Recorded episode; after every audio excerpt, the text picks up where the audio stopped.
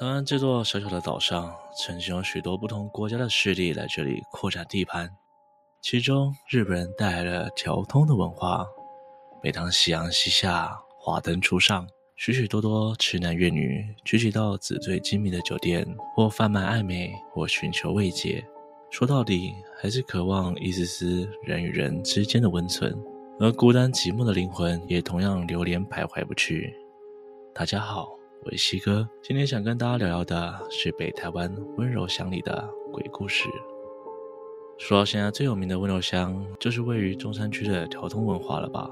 火红的影集《华灯初上》就是以中山区的条通文化为背景，华丽的日式酒店在夜色掩护之下，游走在黑白两道之间，而横跨阴阳两界的寂寞，也在一条条幽暗的巷弄间游走。中山区除了知名的条通文化之外，此外还有一栋名列台湾十大凶宅之一的景星大楼。景星大楼的前身叫做时代大饭店，是一栋住商混合的大楼。一九八四年，因为电线走火导致大火燃烧，高达三百多人受困其中，最后带走了十九条人命，造成四十九人受伤。而祸不单行的是，一九八六年大楼又发生了著名的烧肉粽事件，一名女子因为感情问题跳楼轻生，却意外压到卖肉粽的小贩，自己只受了轻伤，让这栋大楼又多了一条枉死的冤魂。而这只是种种不祥的开端。自从火灾之后，大楼内不断发生怪事，不断高楼层的窗户外时常看得到人影走动，甚至有人曾在没有人的幽暗处听到女子哭泣的声音。一九九六年，大楼又疑似遭纵火，而导致两人死亡，六十一人受伤。为了结束厄运，大楼居民决定将这里改名为景星大楼。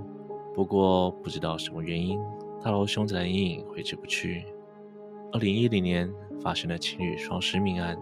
到了二零二零年，更有一名女子特地前往景星大楼跳楼，导致这里成为另类的自杀圣地。这栋大楼中不但有正宅用的土地公庙，住户们还在六楼设置个性式联合宗祠，似乎是在纪念时代大饭店的火灾罹难者。而曾有网友分享，自己曾经接到过一张生意的外送单，地点则是景星大楼。那天他搭上电梯，按了客户指定的十二楼，没想到电梯却突然故障。虽然显示已经到了十二楼，门却打不开，接着剧烈摇晃，最后快速坠落，停在六楼，门还是没有打开。他死命的闭着眼睛，疯狂按着一楼的按钮，不晓得过了多久，电梯才平稳的往下移动。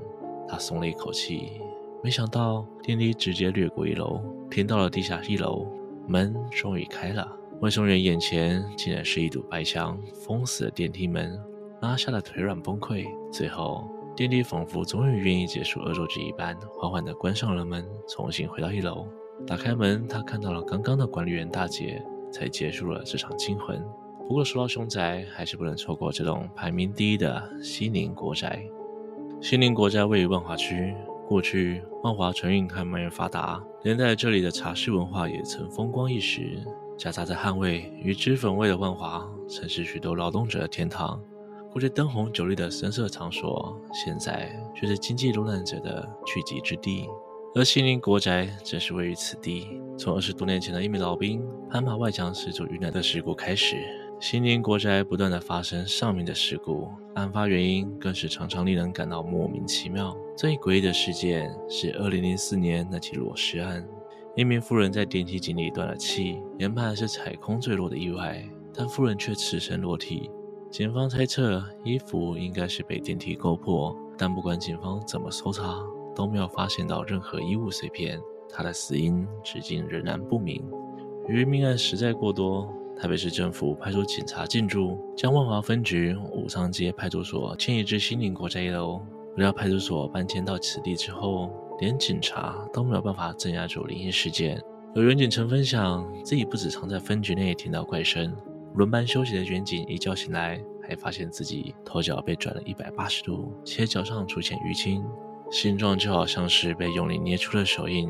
种种事件让警察不堪其扰，后来将休息室改为侦讯室，怪事才渐渐减少。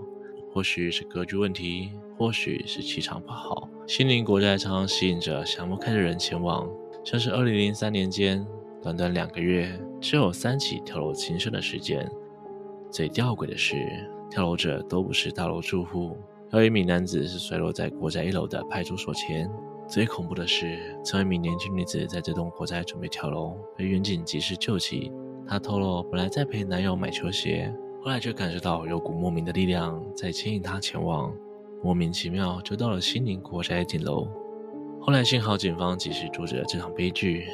但就在警方询问的时候，女子的说法让员警们头皮发麻。我到顶楼往下看，好多人向我招手，要我赶快下去。二十世纪中期，世界局势动荡不安。当时台湾的军事高度依赖美国，不但曾经在台北市中山北路、民族西路附近划了一大片范围作为美军招待所，也曾在阳明山上设置了美军基地，提供协防的美军将领一个宾至如归的空间。本来是台美友好的象征，但一九五七年的一声枪响却粉碎了这段和平。当年少校参加完婚宴，准备返家，却在美军宿舍外被驻台美军上士持枪射击。然而涉案的美军上士却因外交豁免权无罪释放。这个事件引爆了台湾有史以来第一桩反美暴动，而正义无法伸张，和少校的冤魂排外不去的传言也蔓延开来。曾有台湾剧组到美军宿舍取景。但不止一位演员一进去就感受到磁场不寻常，甚至在餐厅拍戏时头痛欲裂，吞了很多止痛药都没有效。不过怪异的是，离开之后症状却立即的全部都消失了。由于位于温泉区，北投拥有着成为繁华重镇的地理之便，在日治时期是日本人最爱的泡汤之处。随着温泉的暖暖青烟，风情万种的温柔乡也在北投林立。然而，随着时代变迁，北投风华不再，如今有许多处废墟让人探险，其中最著名的是在优雅路上的无名废弃诊所。由于荒废已久，杂草藤蔓爬满了外墙，在一片阴森的氛围中，二楼外墙上斑驳的红色死字格外令人触目惊心。而这样诡异的氛围也成了许多人探险的首选。许多网友分享，一靠近这里就会觉得有种压迫感，甚至有被盯着看的感觉。电子产品会无缘无故的故障，只要离开就会没事。而挂号柜台处有着强烈的含义。不过最恐怖的还是灵异节目在此录影的事件。当时剧组为了录制节目来到此处，发现一间堆满了药罐的病房，里面的病房旁边还有遗留下来的皮鞋。主持人铁齿的开了皮鞋的玩笑，说鞋子的主人大概是躺上病床之后就再也下不来了。甚至大胆的躺上床，但下一秒，他马上感觉到背部有奇怪的东西，想要起身查看，却突然全身无力。然而，随行的团队没有人看见。事后，主持人看回放影片，发现正当他要从病床上起身时，一只手出现在他的身后，将他整个人往后抓。摄影团队连忙拿出香烟，拜好兄弟。回家之后，主持人发现背后真的出现了一道抓痕，到底是谁留下的痕迹呢？今天的故事就分享到这边。这些地方都曾风光一时，有人知道更多灵异事件吗？欢迎在底下留言跟我分享。如果喜欢我的影片，也请记得帮我按赞、订阅、分享，并且开启小铃铛，才会错过最新上片的通知哦。我是西哥，我们下次见。